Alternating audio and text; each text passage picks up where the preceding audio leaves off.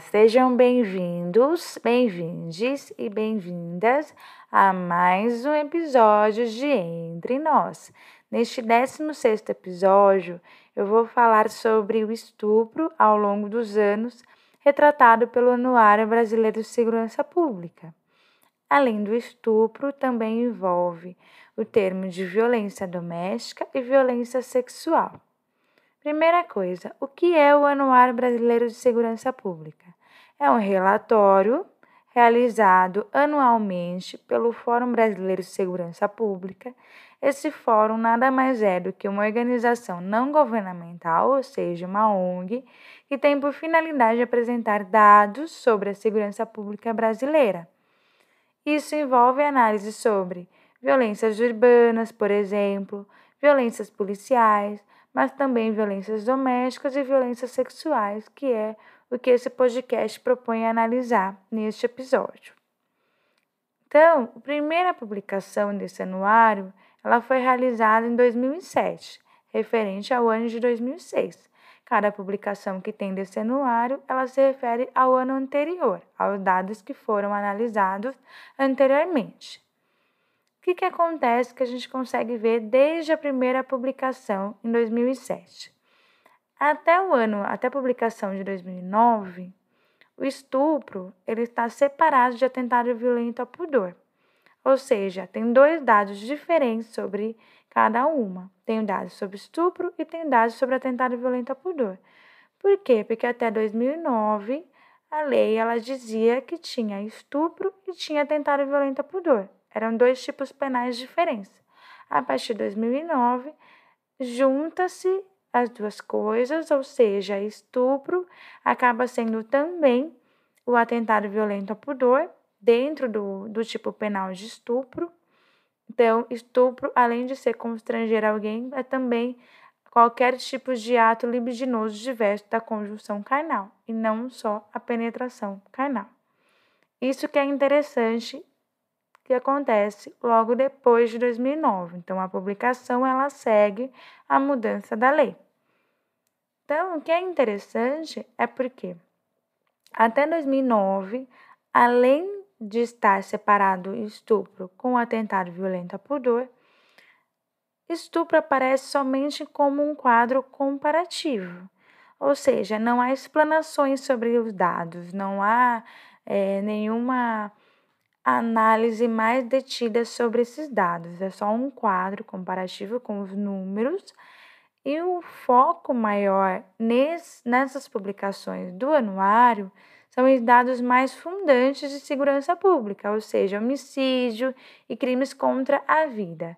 O estupro, ele é um tema, digamos assim, mais periférico, secundário, porque não há um foco ainda sobre esse tema. O que é interessante é que a partir de 2010 some o atentado violento a pudor, justamente por causa dessa mudança de lei.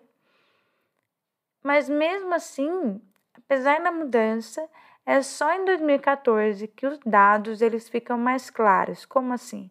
Que os dados começam a ser mais analisados.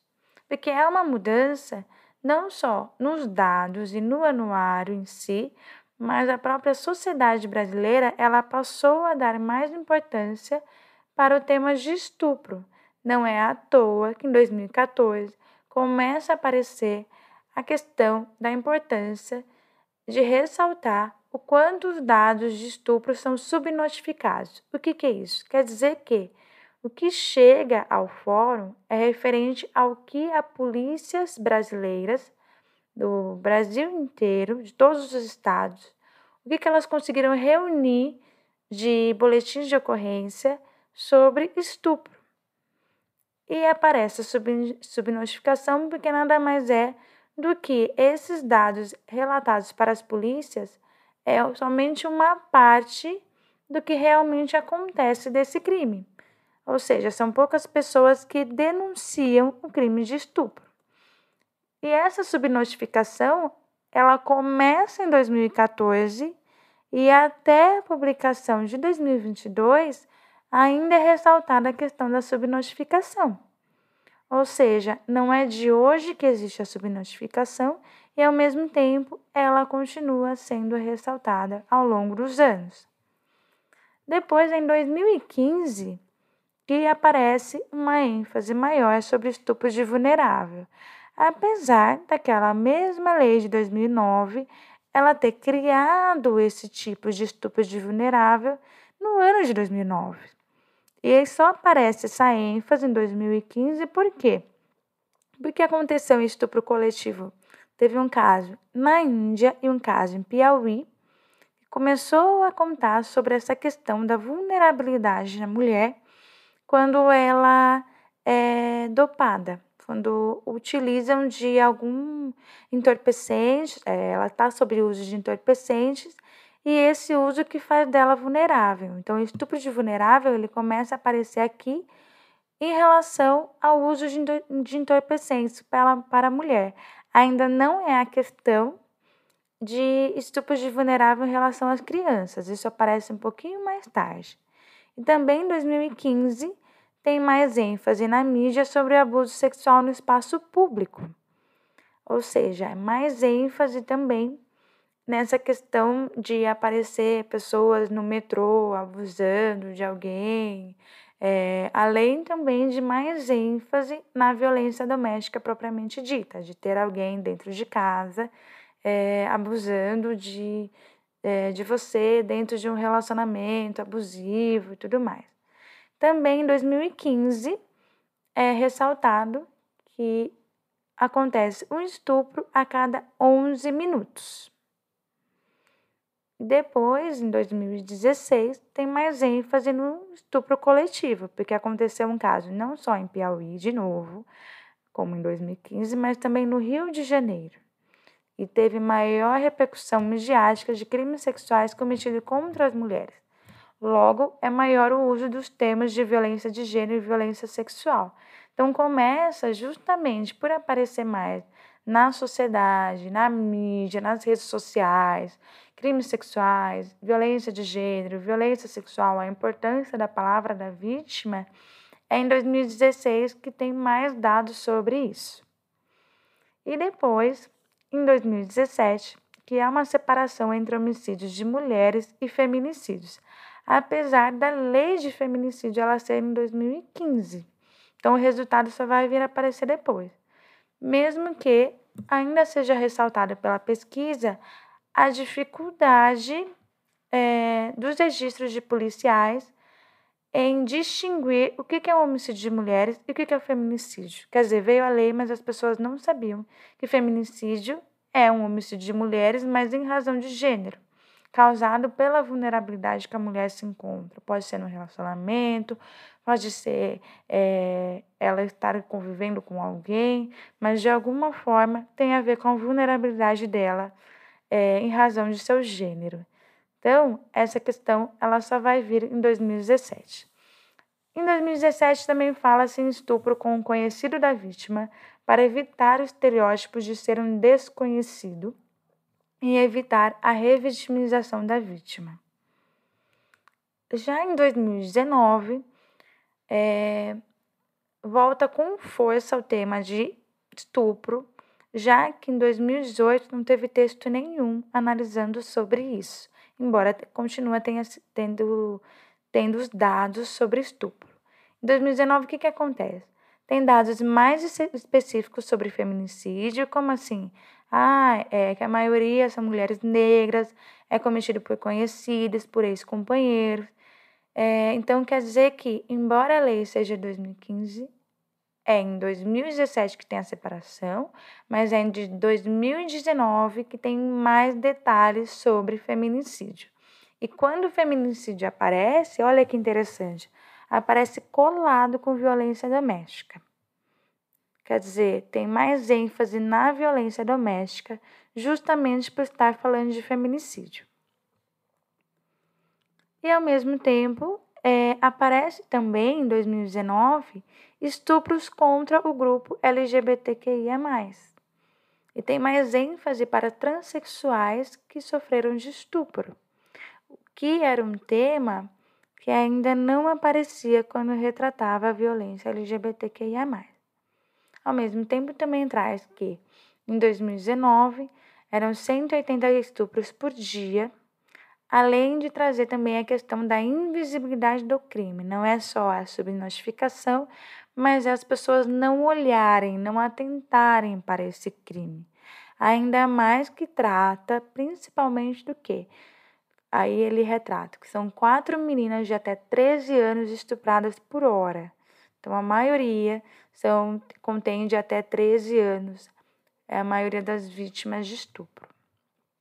É, e desde a publicação do Anuário de 2019, a pesquisa enfatiza a predominância de vítimas do sexo feminino em meninas de até 13 anos. Então, essa ênfase, que tem muito a ver com o estupro de vulnerável, que é a maioria dos casos de estupro, ela começa a vir somente em 2019.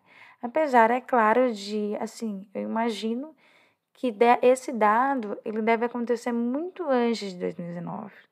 Mas é a partir de 2019 que há um texto sobre isso, a maior análise, é, a sociedade começa a olhar mais para isso.